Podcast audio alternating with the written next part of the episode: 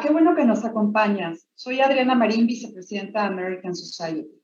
Como sabes, estamos haciendo esfuerzos muy, muy importantes con grandes aliados para poderte traer contenidos interesantes de actualidad y que aporten en tu día a día. Te invitamos a que nos acompañes en esta emisión, así como en las próximas, así como que nos sigas en nuestras redes sociales, en Twitter, Facebook e Instagram. Queremos agradecer en esta ocasión muy especialmente a nuestros queridos patrocinadores, que sin ellos este esfuerzo no sería posible. Gracias inmensas a Dow, La Moderna, Iguay, 3M, Constellation Brands, Axalta, American Express y Honeywell. Gracias nuevamente. Disfruten esta transmisión. Los saluda Larry Rubin, presidente de la American Society. Hola, ¿qué tal? Soy Patricia Kelly, presidenta del Events and Image Committee de la American Society.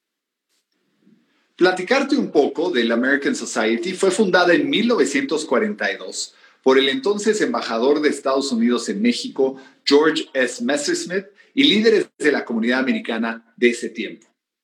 El American Society a lo largo de los años ha venido haciendo una serie de eventos apoyando a la comunidad, eh, trayendo a mexicanos y americanos para que estén más eh, comunicados y verdaderamente construyendo puentes de amistad, de relaciones entre mexicanos y americanos, entre México y Estados Unidos. Hoy la comunidad americana son dos millones de norteamericanos viviendo en México, miles de empresas creando empleos para mexicanos y mexicanas y cientos de organizaciones lucrativas apoyando a la comunidad en la República Mexicana. Totalmente. Y aparte de esto, el presidente honorario de nuestra organización siempre ha sido y actualmente es el embajador de Estados Unidos en México. Hoy, Christopher Landau. Juntos, toda esta comunidad que Patty y yo les hemos platicado, hacemos el American Society y nuestro objetivo es poder ayudar y apoyar y coadyuvar para que la relación bilateral México-Estados Unidos trabaje y trabaje todavía más de cerca. Sean ustedes muy bienvenidos. Gracias. Hola, los amigos, yo soy Debbie Beardi, feliz, feliz de estar con ustedes como siempre y feliz de tener a mi invitada hoy, a Jacqueline Benítez. Es una mujer que quiero, que admiro, que conozco hace muchos años, no solamente bella como la van a ver, pero muy talentosa, creativa, siempre buscando la mejor forma de hacer las cosas. Y, sabes, eh, Jacqueline, Mark Twain decía que viajar es un ejercicio con consecuencias fatales para los prejuicios, la intolerancia y la estrechez de mente y tú eres todo lo contrario a todo eso. Así que un placer, Jackie, tenerte aquí con nosotros. Ay, un placer para mí estar a tu lado, Debbie. Muchas gracias. Sí, el cariño nos une y los años también. Y ha sido gran, gran maestra para mí en este ejercicio de trabajar en México hace ya más de 15 años. Igualmente. Y Jacqueline Benítez ha manejado desde la marca Alfonso Herrera, Morelia en Boca, este Festival Internacional de Gastronomía, el sargazo ingrediente que todos conocemos, que hemos comido sus deliciosas ostras y langosta y camarones. Bueno, Montechanic, esta bodega vinícola mexicana tan conocida donde Jacqueline hacía la comunicación, la curaduría, eh, la gastronomía para la bodega el coworking, el Palacio Hierro Gourmet, el 101 y 102 vinos mexicanos, Viajes Palacio, eh, Mate, Grandes Pagos de España, estos vinos extraordinarios. Eh, extraordinarios de España, la Badia Retuerta, a la que fuimos juntas, de hecho, y la pasamos maravilloso en, esa, en ese hotel, esa vinícola, fue una experiencia genial. El restaurante Nahua en San Luis Potosí, Milesim, bueno, estudio Milestín, que cuántas horas hemos pasado ahí comiendo, bebiendo, disfrutando y haciendo mucho networking. Faena en Buenos Aires, donde tuve la suerte de hospedarme, el Comal en Los Cabos, eh, Laura Esquivel, esta escritora mexicana, Brick, del cual hablaremos mucho, este hotel boutique en la, en la Roma, Chablé, Chablé, el hotel que fue nombrado el mejor hotel del mundo y en el que tuve la suerte también de conocer, Chileno Bay Resort, Esperanza Resort, precioso también, me encanta ese lugar, Auberge Resort, Hotel Bo, Cumpiano, bueno, una lista muy impresionante, Jacqueline, de, de lugares, de espacios, de personas que has manejado a nivel de relaciones públicas. Y cómo, cómo surge en ti ese conocimiento, ese amor y esa pasión por manejar la parte de marketing, la parte de relaciones públicas para diferentes compañías, empresas, personas.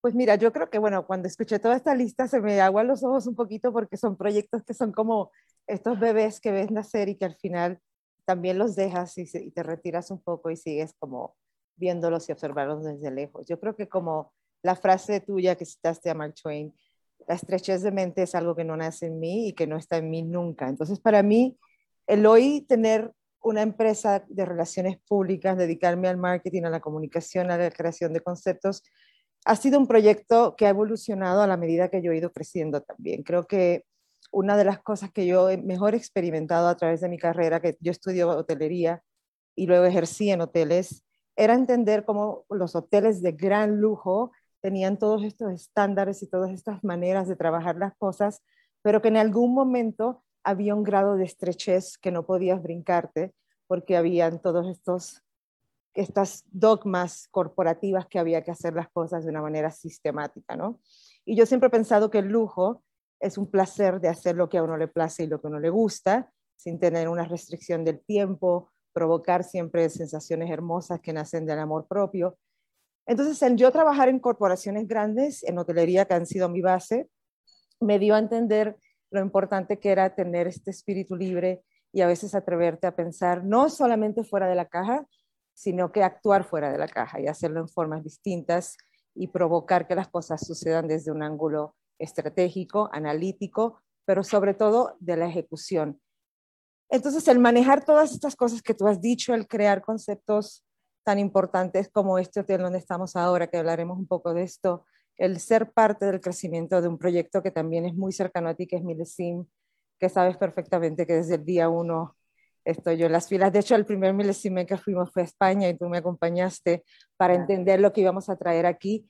Y eso para mí fue una expresión real de cómo es pensar fuera de una caja y atreverse a hacer cosas que si las platicas no las entiendes, si le muestras una foto muchísimo menos, pero hasta que no lo vives no lo entiendes. Entonces, para mí manejar todas estas cosas que manejo, pues va muy de la mano con cómo yo vivo mi vida. Creo que eso es lo primero que tengo que, valorar y respetar, que y pensar que si a mí me gustan las cosas y si algo disfruto de la, es la elegancia en todo lo que en todo lo que está a mi alrededor, seguramente atrás de mí habrá muchas personas que disfrutarán lo mismo y me atreví, me atreví a pensar distinto, a, escribir historias desde ángulos diferentes, a trabajar con mujeres como tú, donde también ese tema de la audacia es parte de tu DNA, ¿no? Entonces, cuando encuentras gentes que, que, lo, que lo palpitan, lo sienten y lo vibran, y hoy clientes en la hospitalidad y en la gastronomía que saben que no hay otra cosa más importante en una mesa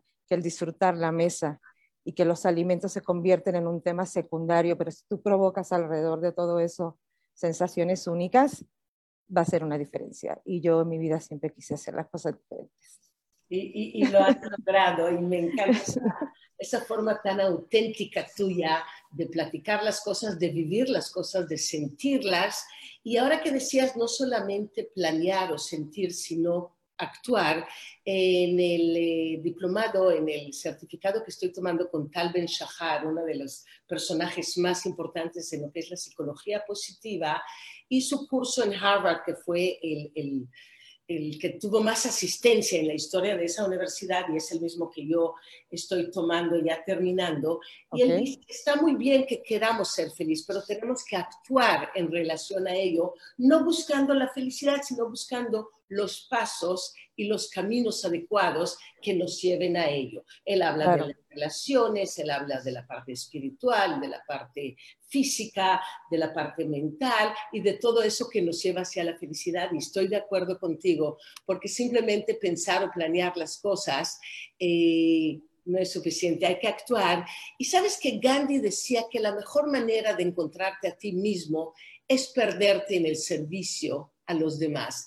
Y la hotelería es totalmente el significado de esta frase, porque esa es la búsqueda que hay, porque el cliente es el primero. ¿Cómo, cómo resulta esa, esta alianza tuya con el Hotel Brick en la colonia Roma? Que por cierto fui, me encantó, fue muy rico, te lo agradezco mucho y seguramente muy pronto estaremos por ahí tú y yo tomando una copa juntas, si no lo haremos. Ahora sí, salud. Como, como, hoy en día. Yo estoy con Casa Madero, que son mis queridos amigos y me encanta su vino, esta bodega. Ah, me, gusta mucho. Pues yo te acompaño con una Malaya, un Malbec argentino, orgánico, muy buen vino, así que salud. Magnífico. mm. Yo creo que el Hotel Brick para mí es una, es una historia fantástica, es una historia también de, muchísima, de muchísimo apego a México y apego a la Ciudad de México, este, para que cuando vean este video, pues mi acento es, no es provocado, mi acento, yo soy puertorriqueña, yo vivo en México ya más de 20 años, entonces... Boricua. Boricua, entonces... El Hotel Brick es un proyecto que yo participé en él hace 10 años cuando abrió por primera vez en incursionar a la Roma también a, a lo que hoy es, porque realmente el Hotel Brick fue una de las puertas más importantes para que la colonia Roma se convirtiera en este distrito gastronómico, cultural y social hoy tan importante, ¿no? Siempre estaba galardonado de casas fantásticas, de una arquitectura maravillosa, y el hotel lo que hizo fue plantarse y apropiarse de lo que ya tenía esta esquina que está en Orizaba 95. Entonces tuve la oportunidad hace 10 años de, de gestionar esta marca, de trabajar con ella, de dirigir la parte de comunicación.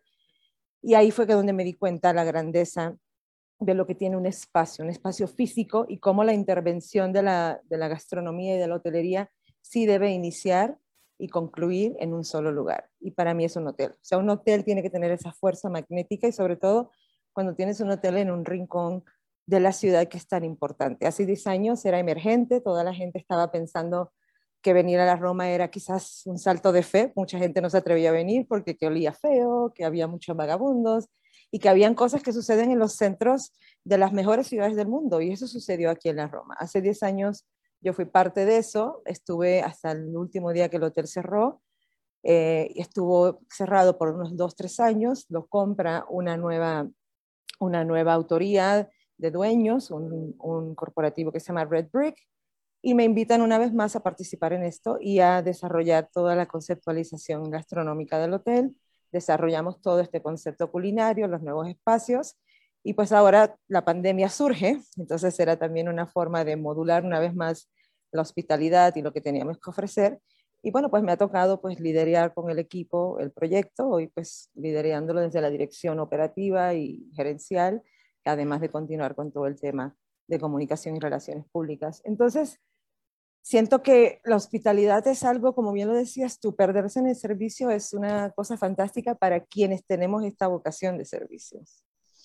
Porque se dice fácil y la gente a veces piensa, y tanto tú como yo en el donde nos movemos, en nuestro círculo primario y social, son círculos muy atrayentes y son círculos muy sexys en todo el sentido de la palabra. Pero si no tienes esa entereza como persona y no tienes esa la gravedad muy bien puesta en los pies, te puedes perder en un segundo. Y creo que hay una línea muy delgada en el servicio donde no la debes cruzar nunca cuando estás frente a un cliente y cuando eres tú el interlocutor de una experiencia que quieres que alguien se lleve de la mano, ¿no? Entonces yo eso me he educado muchísimo en aprenderlo, en saber hasta dónde extiendo la mano y hasta dónde extiendo una sonrisa y hasta dónde me protejo con, de un abrazo, ¿no? Entonces, creo que todas esas cosas suenan muy sencillas, pero para mí la hospitalidad, además de todo lo que tenemos en términos técnicos y aprendidos, es mucho sentido común, es mucha intuición, es mucho ese gut feeling que te dan las cosas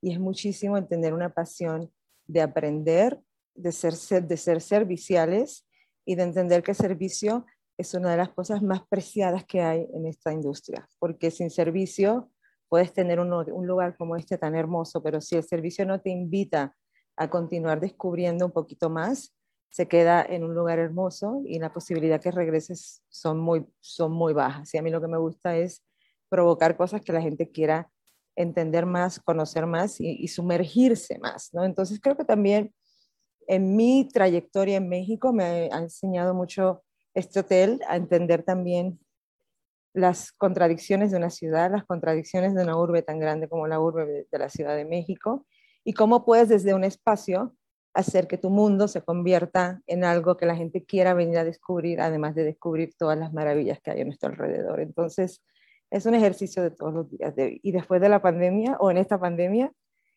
es diario tener una nueva herramienta. Y, sabes, ahora que decías ese gut feeling, eh, eh, es ese, en los vinos le llamamos ese je ne sais pas quoi, ese, es, ese factor eh, wow que a veces no sabemos, que a veces es difícil definir el por qué, pero que nos hace maravillarnos con un espacio, con un platillo, a veces con una mirada, con un gesto y, y ni hablar con un vino. Y sabes, Fernando Pessoa decía, que la vida es lo que hacemos de ella. Los viajes son los viajeros. Totalmente. Lo que vemos no es lo que vemos, sino lo que somos. ¿Qué opinas, Jack?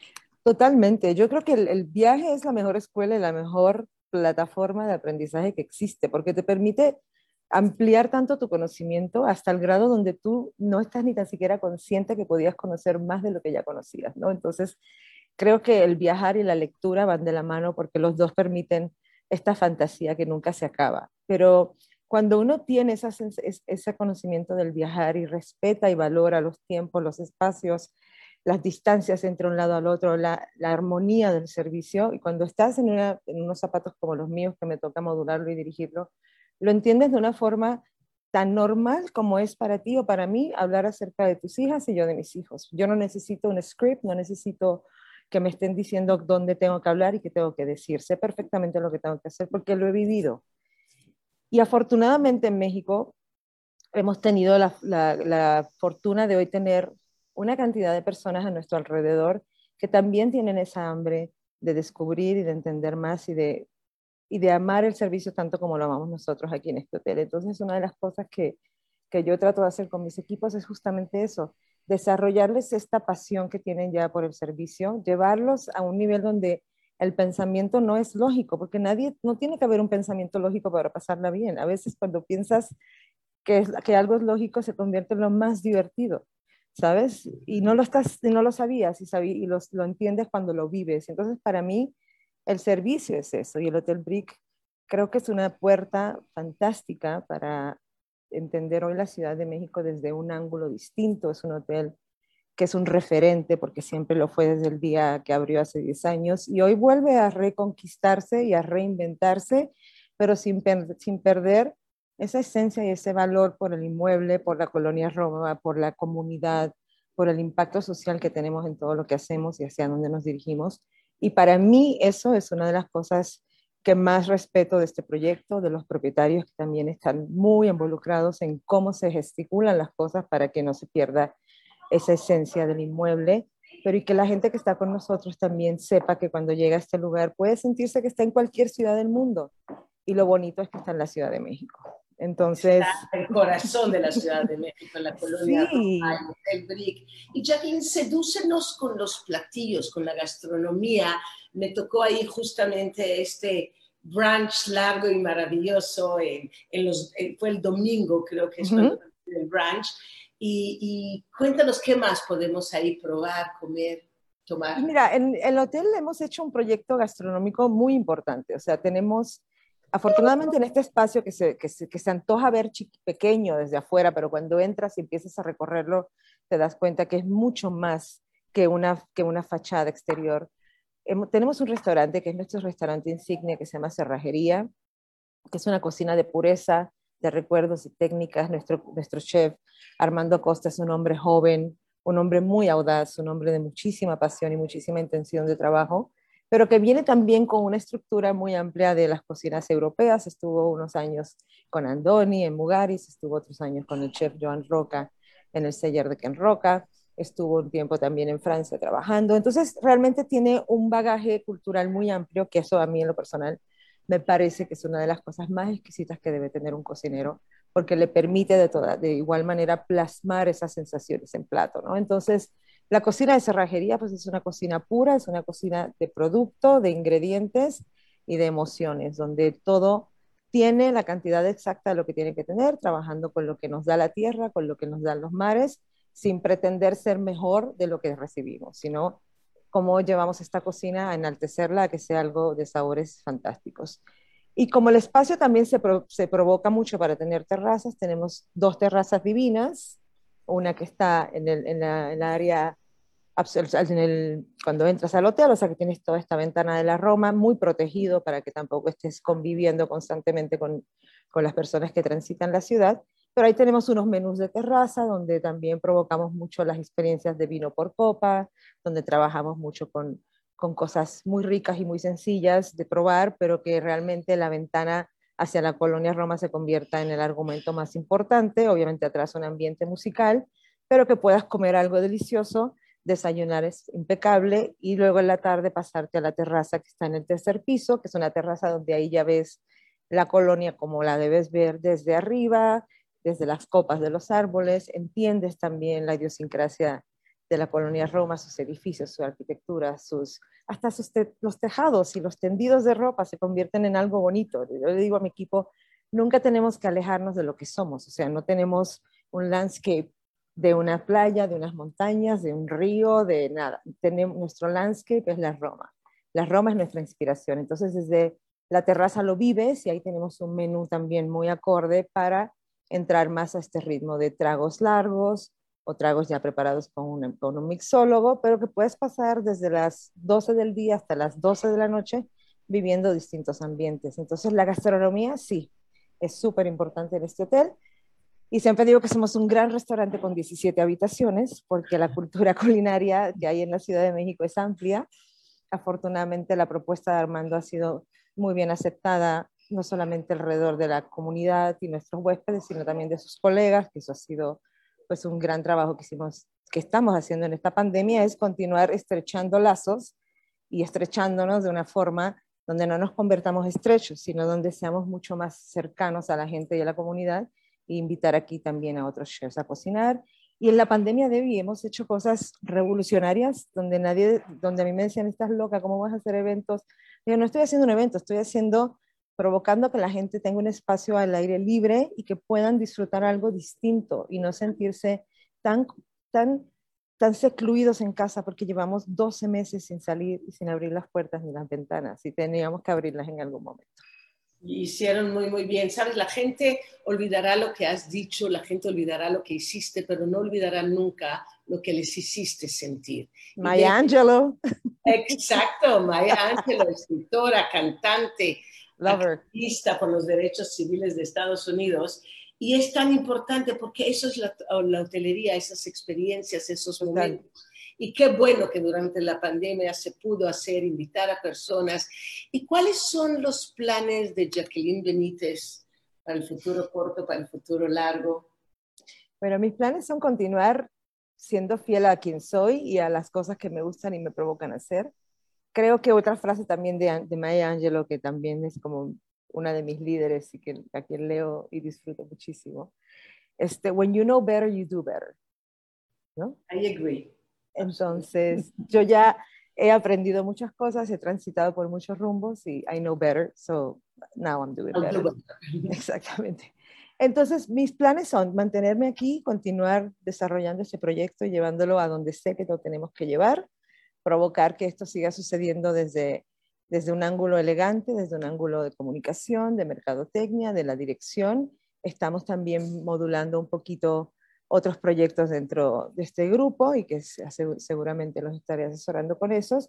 Y volver a echarle agua y abono a Sello M, que durante la pandemia pues también hemos sufrido bastantes rezagos por las mismas condiciones, porque nuestra industria fue la industria más golpeada. Pero afortunadamente, pues muchos de los clientes o todos mis clientes entienden, entendieron y conocen mi trabajo, entonces pues, voy a empezar a retomar las cosas a partir del mes de julio y agosto, volver a estar ya en pie con todos, con varios de ellos y crear otras experiencias nuevas y continuar aquí dirigiendo toda esta parte ya desde el ángulo de la proyección, la curaduría, la gastronomía y la dirección general, pues alguien vendrá para ver toda esa parte operativa y al final yo, yo continuaré siendo esta parte asesora arriba para asegurarme que todo funcione muy bien. Mi, mi proyecto soy yo, la verdad. tú eres yo M tú eres todo esto de lo que hablamos. Claro. John Ruskin, este escritor victoriano, decía que la calidad nunca es un accidente, es siempre el resultado de un esfuerzo inteligente. Claro, no, y me encanta la frase y la voy a adoptar. Y sí, es eso. Yo creo que el, accidente no sucede si no necesitarías a veces golpearte de frente contra algo, ¿no? Y cuando esos accidentes suceden, te hacen dos, provocan dos cosas. O abres los ojos y continúas, o los cierras y te haces a un lado. Y no hay más camino que ese. El camino, y siempre lo he dicho, y digo, cuando estás arriba es mantenerte. Cuando estás abajo no hay otro lugar para ir que para arriba. Entonces, es así. Y la pandemia nos pegó, me pegó a mí físicamente, emocionalmente, no físicamente, nunca me dio COVID, pero emocionalmente sí, porque fue una transición, ha sido una transición muy dura y ha sido golpes emocionales, reflectivos, económicos, en todos los ángulos. Ver tantas, tantas puertas cerradas cuando estaban en su mejor momento, pues es algo que también te, te hace sentirte tan vulnerable. Pero creo que también dentro de todo esto, pues ahora estamos teniendo esta segunda oportunidad, este momento de retomar ciertas cosas y hacerlas creo que con mayor cantidad de respeto hacia muchas de las áreas que a veces no tomábamos en cuenta, pero sobre todo yo en mi proyecto lo que quiero hacerlo es más humano, más personal y mucho más elocuente. Ya no quiero trabajar con cosas en las que no creo, ya no me interesa estar cerca de personas que no me, que no me suman y tampoco me interesa perder mi tiempo. Estoy tan de acuerdo contigo, es muy corta para beber un, mal vino, hacerlo en una mala copa o con mala compañía. Eso decía George Riddle. Y, estoy de acuerdo. Gocemos cada momento y hagámoslo con la gente que más queremos. te quiero mucho. Yo también. Te felicito, te admiro y te deseo lo mejor del mundo siempre. Iré muy pronto, una vez más, eh, a tu hermoso Hotel Brick ahí en la colonia Roma eh, para poder platicar ya ojo a ojo y de cara a cara y lo mejor del mundo. Abrazarnos. Te quiero mucho, Debbie. Muchas gracias por el espacio. Te veo muy pronto. Gracias, directora del Hotel Brick en la colonia Roma y gracias a todos ustedes, queridos amigos. Hasta la próxima. Hasta la próxima. Chao.